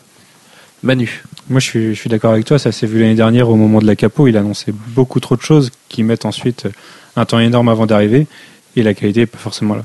Bah, surtout que, à part Frank Whiteley, euh, il y a peu d'auteurs qui osent lui dire Marc, euh, tu mets le haut là un petit peu, je te livrerai pas de numéro à temps. surtout qu'il veut, il, en fait, ce qu'il fait, c'est qu'il essaie de tout vendre au cinéma à côté. Enfin, il, vend tout au cinéma d'ailleurs avant. de toute façon, avant. Et Super Cook est déjà en cours d'adaptation par Nacho Vigalondo, réalisateur espagnol, qui sera présent à la capo aussi. Je pense qu'il a les yeux plus gros que la tête. Même si. Pourtant, il a une grosse tête. C'est pas, grave. Hein. Euh, bon allez, on, on, délaisse un petit peu les titres VO, on va attaquer les titres VF. Euh, Alfro, puisque je sais que tu n'es pas le plus grand fan de Jeff Loeb qui soit. Mais on va revenir sur une des très bonnes productions de Jeff Loeb, qui est Batman Amère Victoire, sorti chez Urban Comics pour 35 euros dans la collection DC Deluxe, qui est la suite officielle de Batman de Long Halloween. Ah ouais, pour moi, c'est ça son plus gros problème, c'est que c'est la suite de Long Halloween. Long Halloween qui est quand même la meilleure production de, de Loeb, euh, à mon avis. Et. Euh, ah ouais, ouais. Je disais non, c'est Hush. Ouais, bon. À part Hush, bah, c'est c'est quand même un très très beau truc. Et la mère victoire à côté c'est un petit peu un petit peu mou. C'est euh... je suis, suis pas d'accord. C'est pas c'est pas l'effet l'effet Dark Knight Returns Dark Knight Strikes Again. Franchement euh, Amère Victoire est plutôt bon. Peut-être même s'il est un peu moins bon que Long Halloween.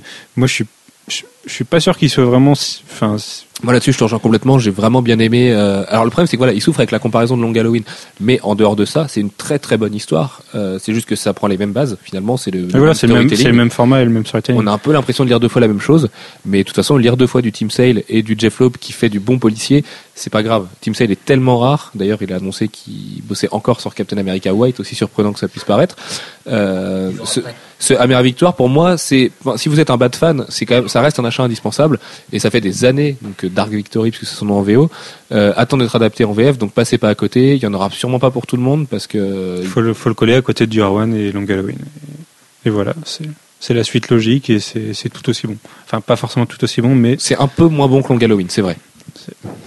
Moi en fait ce que je, là où peut-être j'ai un problème avec Dark Victory c'est que j'aime pas du tout le traitement de Robin. C'est pas du tout le Robin que j'aime et euh, Là, euh, c'est pour ça que je, suis peut-être resté en dehors parce que euh, son traitement a fait que je suis sorti de l'histoire, quoi. Je, ne saurais trop que dire là-dessus. Je me rappelle plus exactement du traitement de Robin, j'avoue. Oui, euh, oui, moi non plus. Je l'ai lu. J'ai lu il y a un bon petit moment maintenant Dark Victory. Et Jeff? Ah, C'est peut-être le côté Dick Grayson plus jeune hein, qui, te, qui est davantage un, qui est peut-être un peu plus lumineux un peu plus un peu plus enfant, un peu plus. Ouais, mais là, en fait, c'est pour ça mon problème, c'est que c'est une espèce de loupiote, euh, mais juste la loupiote. Et pour moi, Dick Grayson, ça a toujours été un petit peu plus quand même. à l'origine, c'est beaucoup ça, hein, Robin. Euh, c'est, c'est vraiment quelque chose de. Tu sais, moi, les trucs des années 50, dans les. Oui, mais même. C'est celui, c'est celui qui faisait des blagues tout le temps hein, au départ. On mettra ça sur le dos du. C'est un hommage au Golden Age, tu vois bien. Voilà. Voilà, il, a bon dos le Golden Age. Euh, Alex, ça va être à ton tour, même si Manu, tu es en train d'y jouer en ce moment, donc tu pourrais l'évoquer, sauf que tu l'as pas encore lu. Sauf que je l'ai pas lu. Oui, avec euh, Mass Effect, qui est sorti ce mois-ci, le premier tome de Mass Effect, il doit s'appeler Révélation, si je dis pas de bêtises, qui est sorti chez Delcourt, euh, et qui est étonnamment plutôt très bon pour l'adaptation de licence. Ouais, euh, pour une adaptation de licence, c'est vrai que ça joue pas la carte de la facilité.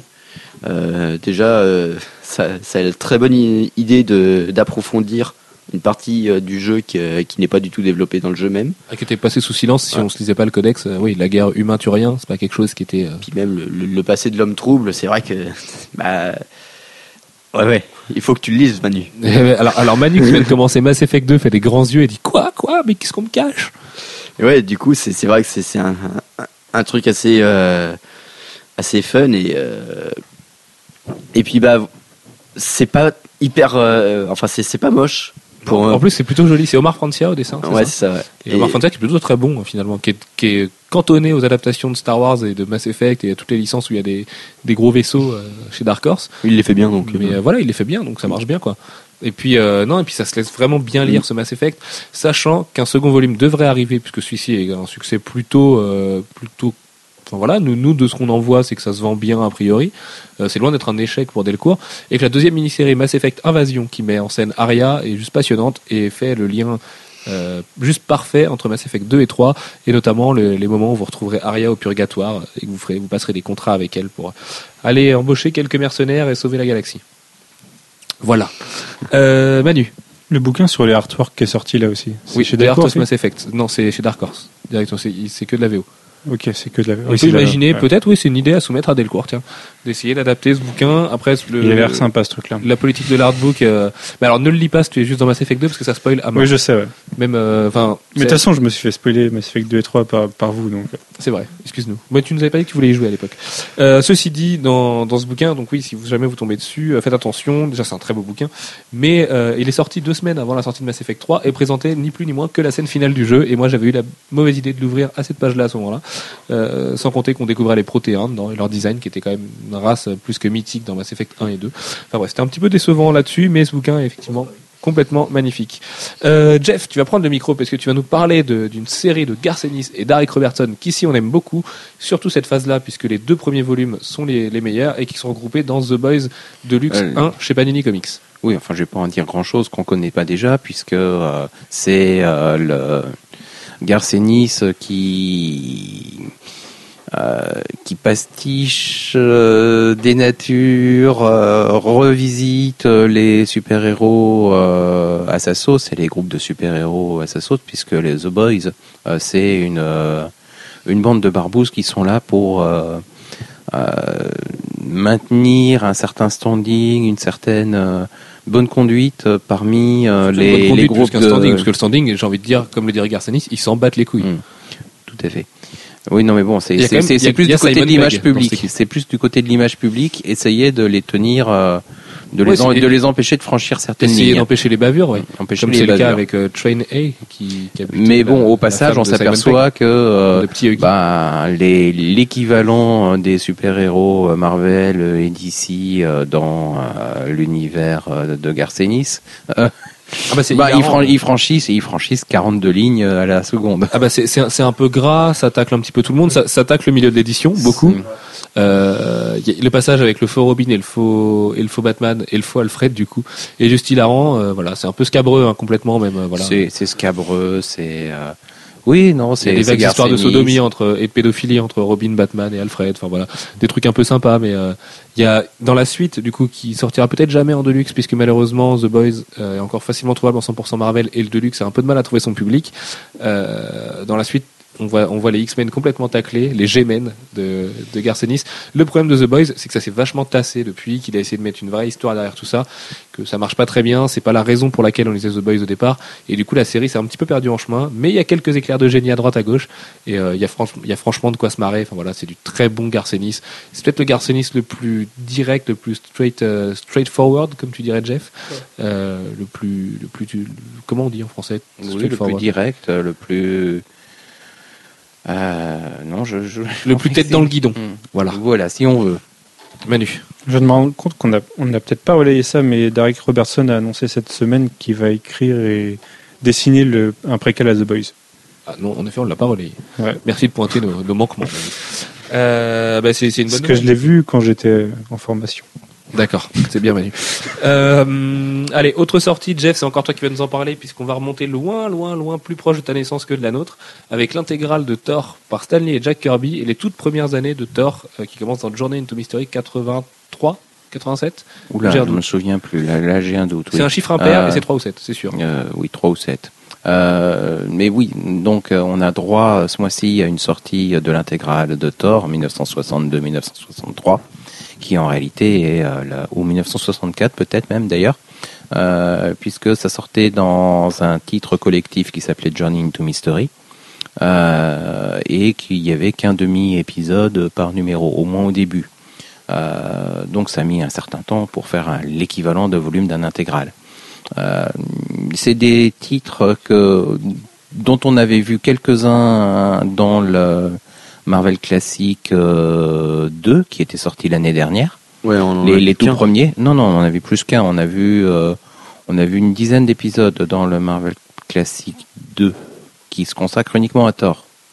Ah ouais, oui. Euh, mais ça représente euh, à peine la moitié euh, de ce qui sort dans le dans l'intégrale. Euh, et c'est des titres qu'on n'avait pas ou peu en, en version française, euh, qui avaient été publiés chez Artima euh, dans des à des endroits improbables. euh, noyés au milieu d'autres trucs, Euh, voilà. C'est et c'est la première fois qu'on les a en couleur en, en version française. Bon, alors même si c'est des couleurs qui sont sur un papier qui encore une fois n'est pas adapté. euh, C'est l'éternel problème des intégrales de Panini. Oui. Même si on peut du coup souligner quand même le, le- le geste d'avoir imprimé cette période de Thor, puisque finalement comme ça les lecteurs aujourd'hui, en trois albums ou presque, peuvent se faire les trois grandes périodes de Thor, avec celle-ci, celle de sa création, celle de Walt Simonson dans les années 80, et celle de Joseph Michael Straczynski et Olivier Coipel, puisqu'elle est encore dispo en deluxe aujourd'hui. Tout à fait. Voilà, voilà. Euh, allez, un, petit, un dernier petit tour du côté d'Urban Comics avec euh, le premier volume d'une collection qu'on aime beaucoup, beaucoup, beaucoup, beaucoup ici, qu'on trouve, euh, qu'on pense être la meilleure idée éditoriale de l'année pour l'instant, si ce n'est la baisse de prix de Panini, euh, pour enfin l'augmentation des, pages des titres de Panini. C'est les euh, Intel présente Intel. Donc on commence ici avec Jeff Jones présente Green Lantern, mais suivra plus tard dans l'année Grant Morrison présente Batman, ce qui permet de se faire des runs entiers des artistes euh, phares, enfin des scénaristes phares à avoir œuvré sur ces séries d'ici, dans l'ordre, dans un beau format, peut-être un petit poil cher, mais je sais, que- Dieu sait que pour Green Lantern, euh, il y en avait besoin. Alex, est-ce que tu peux nous présenter un petit peu ce premier volume qui s'appelle Sans peur? Bah c'est euh, c'est Geoff Jones qui euh, qui a fait euh, qui avec cette série a fait euh, de Green Lantern ce qu'il est aujourd'hui. C'est-à-dire qu'à l'époque euh, Green Lantern c'est pas le Sachant qu'éditorialement, c'est Green Lantern numéro 1. Du coup, on parle d'un reboot à l'époque chez DC. Ouais. Et euh, c'est pas du tout le méga hit. Hein. Green Lantern c'est un petit peu tombé dans les limbes euh, de DC et euh, euh, ça a mal vécu les années 90. Et là Geoff Jones il arrive et alors il a la chance d'être en plus accompagné d'une ribambelle de dessinateurs qui sont comment dire ça veut rien dire hein, Simone Bianchi Carlos Pacheco alors Carlos Pacheco est plutôt bon à l'époque Darwin Cook il y a Doug Manke Non, non. non Non, non, non, ah non, non. Oh, horreur, Euh, condamnation. bah, il est très bien Doug Manke Oh, pas tout le temps. hein. bah si actuellement il est très bien Il est de mieux en mieux en tout cas. euh, non c'était qui à l'époque? C'était pas Ivan Rice pas encore Ivan Reis? Non, c'était pas déjà lui. Euh, enfin bref. Et du coup, euh, c'est euh, c'est une présentation dans le vif de de celui qui est à Jordan et euh, façon tête brûlée. Voilà, le, titre veut, veut tout dire. hein. Euh, c'est- il a pas peur et c'est magnifique et c'est euh, c'est vraiment du euh, du comics qui va tout le temps à 100 à l'heure quoi. C'est c'est net, efficace. On sent bien que voilà, c'est pas Batman. hein. Le mec il se pose pas 10 000 questions et c'est un homme d'action. Et du coup, c'est hyper agréable à lire. En dehors de ça, tu parles d'un titre qui va à fond et, et qui a l'air un petit peu justement débilitant. si Non, je prend comme ça. Euh, faut voir aussi que le premier titre, le premier numéro s'appelle Blackest Night. On voit Black Hand dedans et que Jeff Jones savait déjà ce qu'il préparait en fait à venir quasiment 40 ou 50 numéros plus tard avec 50 plus avec tard. le, le, le crossover Blackest Night. Et Mm. ça, c'est très fort. Mais non, C'est vraiment la vision qu'a un architecte sur une série et sur un univers. Et euh, c'est quand même très très louable. Bah, c'était culotté, surtout qu'à l'époque, euh, rien ne disait que ça allait marcher. Quoi. Donc euh, c'était Bah, vraiment. plus, plus, que Kyle Rayner et, euh, et son super euh, personnage de Green Lantern. Certes, mais euh, voilà, c'est- c'était euh, c'était aussi un pari sur l'avenir. et, euh, En fait, ça a très très très bien marché euh, Green Lantern euh, avec euh, Green Lantern Rebirth. En fait, le retour, hein, mais c'est une grosse tradition euh, des années, on va dire de la deuxième moitié- période euh, à partir de 2005, le retour des héros, euh, des héros d'origine, pas pas la, les fameuse, copies. la fameuse obsession qu'a Jeff Jones du Silver Age en fait, de Oui. l'équipe de Justice League originale. Mais ce qui est aussi euh, un retour à ce qui a marché et qui du coup et qui est ce qui marche, euh, Ouais, mais sans, ça- sans renier ce qui s'est fait entre temps, mais euh, le retour de de Al Jordan en tant que Green Lantern, ça a marché du feu de Dieu commercialement. Ouais, ça a été le titre qui s'est le plus vendu C'est pas, c'est pas quelque chose qui, qui, qui- comment dire, euh, une recette euh, du succès euh, obligatoire. Ça suffirait pas. Parce que regarde, le Flash Rebirth écrit par le même Geoff Jones, ça a été une espèce de four assez monumental euh, comparé. Un, un four critique, oui, mais pas commercial. C'était des ventes records, euh, Flash Rebirth à l'époque. Ouais, mais la, la, la série Flash par derrière, ça a fait une espèce de, de soufflet euh, qui a pris trop vite l'air et euh, bah du coup. C'est le but d'un soufflet, oui. ouais, mais non. Normalement, un soufflet, il faut que ça reste un petit peu, tu sais, pour que ce soit agréable en bouche et tout. D'accord, Alfro, Alfro Lignac. Jeff, tu voulais ajouter quelque chose là-dessus? Bah, il y avait peut-être aussi un petit peu moins de relais euh, graphiques euh, du côté de, de Flash que du côté de. Ceci dit, les deux ont été dessinés par Ethan Van donc euh, on peut imaginer que aussi bien Green Lantern Rebirth que Flash Rebirth. C'est juste que Ethan Van était bien meilleur sur Green Lantern Rebirth qu'avec Flash. Voilà. C'était à l'époque où il n'était pas, euh, il était pas complètement taré, le, le Ethan. Monsieur Stom est un taré, hein, sachez-le, c'est un, un républicain dangereux. Euh, bref, allez, on a fini avec euh, le traitement des comics, des news et du point ciné jeux vidéo ce mois-ci. Il nous reste trois toutes petites sections. Euh, la première, la vie du site. Eh ben, écoutez, on va pas vous le cacher, hein, cette, ce, ce mois-ci a été, euh, a été le, le mois de la révélation, alors que Jeff nous montre une très belle couverture de film d'auto pour nous déconcentrer. Euh, ce mois-ci a été la révélation de l'arrivée toute prochaine, dans moins d'une semaine et demie maintenant, de la V3 de Comics Blog. Euh, sachez, oui, c'est effrayant, Manu, quand on le dit comme ça. hein. Euh, sachez qu'on avance bien, qu'on sera pas à la bourre, que pour l'instant, euh, on fait tous des nuits blanches pour rattraper le retard, mais enfin le retard, avec des gros guillemets, parce qu'on n'est pas vraiment en retard, c'est toujours comme ça qu'on travaille. Euh, voilà, on va pas dire qu'on est confiant dans ce qu'on fait, mais on espère que ça va vous plaire vraiment, parce qu'on se donne vraiment beaucoup de mal, et vous le savez, Blog, c'est une activité qui est 100% amateur. Quand on fait des podcasts comme ça, bah, on les fait après le boulot, et bah, il en va de même pour le développement d'un site, et Dieu sait que le développement d'un site ou la création d'une base de données, c'est pas ce qu'il y a de plus rock'n'roll dans la vie. Euh, donc voilà, on se force un petit peu à, dormir moins et à coder plus, mais euh, enfin pas moi, parce que moi je ne code pas, je ne comprends rien à ce langage Mais voilà, on, espère franchement que ça va vous plaire, que vous serez beaucoup au rendez-vous le, le 16 avril prochain, que vous en parlerez autour de vous. C'est vraiment le plus beau cadeau que vous pourriez nous faire.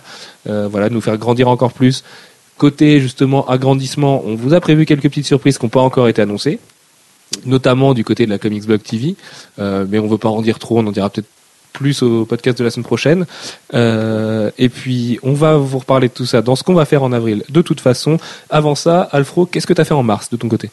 Bah, j'ai joué à Mass Effect 2. Euh, je l'ai rushé en 4 jours euh, en, en, en bouffant ce qui me restait de, de mes nuits euh, après euh, travailler sur le site. C'est-à-dire que, bah, en gros, j'ai pas dormi. Et euh, c'était beaucoup. Bah oui, attends, après je dormais au boulot, c'était horrible. Et euh, Vous verriez, il a des cernes là, oh là là, il a l'air d'avoir travaillé pendant des milliers d'heures, le là. non, mais je prends soin de ma peau, je prends du Nivea, tout ça, c'est hyper bien. Les tiré de Georges Clooney, il marche très bien.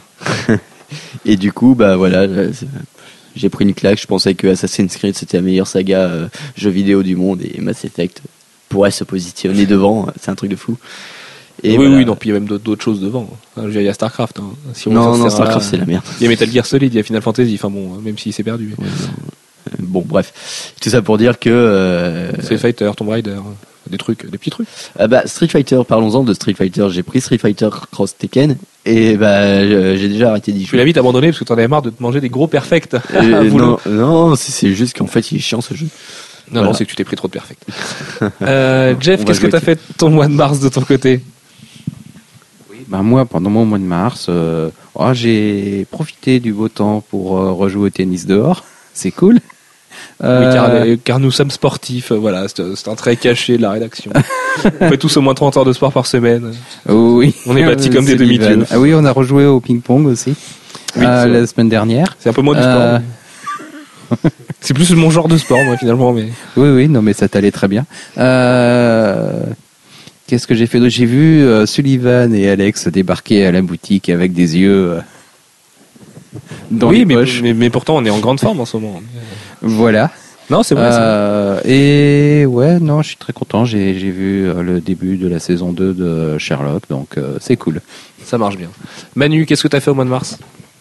Alors moi, c'était un mois un peu spécial euh, du fait de ma situation, parce que je suis ce qu'on appelle en intercontrat. C'est un gros chômeur, en fait. euh, Je cherchez suis, pas je suis payé et je bosse pas parce que j'ai pas de mission en ce moment. Euh, du coup, je suis allé faire un petit tour à Amsterdam. C'était Amsterdam, quoi. C'était plutôt sympa. Tu as mangé plein de Burger King, Pas plein, mais j'en ai mangé. fumé un petit peu de chanvre, et puis... euh, Non, non. Non, j'ai mangé des space cakes. Tu es beaucoup trop sérieux pour ça. Oui, d'accord. Je faisais bien de dire que tu étais sérieux. Euh, sinon, bah, ça m'a permis de rattraper euh, du retard dans mes séries télé. J'ai rattrapé quelques trucs. Euh, dont, alors là, j'ai souffert. Je me suis quand même fait Star Trek série originale saison 1 en français. C'est pas du retard, ça, c'est se faire mal, c'est un coup de poignard. Bah, j'ai tenté, quoi. J'ai tenté, j'ai eu des problèmes. Je, veux dire, s'il faisait des épisodes de 48 minutes, qui auraient pu tenir dans 20 minutes. C'est faire ça. je, je, sais pas. Et puis la VF, mais voilà, un, computer en, VF, et puis le, le vaisseau entreprise il y a un moment, j'ai dû arrêter, quoi. ça va pas. Il y a, ah, il y a aussi Game of Thrones saison 2 qui a repris. Donc, euh, voilà. Gros événement, même si certains sont déçus. Euh, pas moi, c'est pas, pas, déçu, j'en attends plus. C'est différent. Ouais, donc t'es déçu. Non. Pas réellement déçu, c'est loin d'être nul. Mais j'en attendais plus. Surtout que le deuxième bouquin promet beaucoup. Donc, euh, Et puis le, le problème, c'est que quand on dit War is coming, mais que dans la première saison, on a eu la super surprise de voir que les guerres n'étaient pas filmées pour raison de budget, ça fait un petit peu peur quand même. D'autant que je trouve que l'actrice qui joue Calici euh, est beaucoup moins dans son rôle dans la saison 2 que dans la saison 1. En même temps, tu t'as vu l'épisode 2, je l'ai pas vu encore. Je la trouve complètement détachée en fait de. Dans l'épisode 1, on le voit pas du tout, on la voit pas du tout quasiment. Oui, mais rien que le peu du. C'est dans l'épisode 1 que je me suis fait la remarque. Ouais, peut-être. Et je la, trouve, je, la trouve super légère en fait par rapport à la fin de la saison 1. Du coup, c'est très bizarre. On a l'impression qu'elle a vraiment pris des. Enfin, qu'elle a pensé au fait qu'elle avait pris des vacances au Bahamas. ça se passe un peu après et sa situation est un peu précaire, on va dire. Donc. Euh... C'est le, le moins qu'on puisse dire. Alex, arrête avec tes remarques de beauf comme ça. Euh, voilà, j'ai fait pas mal de travaux dans ma maison. J'ai enfin, fait des trucs scandaleux. Et là, je sors d'une formation euh, SharePoint euh, qui passionnante. Non, c'était intéressant. Ça marche. Quant à moi, qu'est-ce que j'ai fait en mars? Bah, J'ai mis des perfects à Alex. Euh, j'ai découvert les joies de partir en soirée et de rentrer chez soi à 2h du matin pour travailler jusqu'à 5h. C'était absolument génial. On a enchaîné les réunions. Euh, ça veut dire que tu travaillais que jusqu'à 5h. Et ça, je trouve ça scandaleux. Ouais, c'est scandaleux. Euh, on a enchaîné les, surtout les réunions de développement avec Clément et Flo à qui on fait des gros bisous parce que c'est notre graphiste, enfin, ce sont notre graphiste et notre développeur.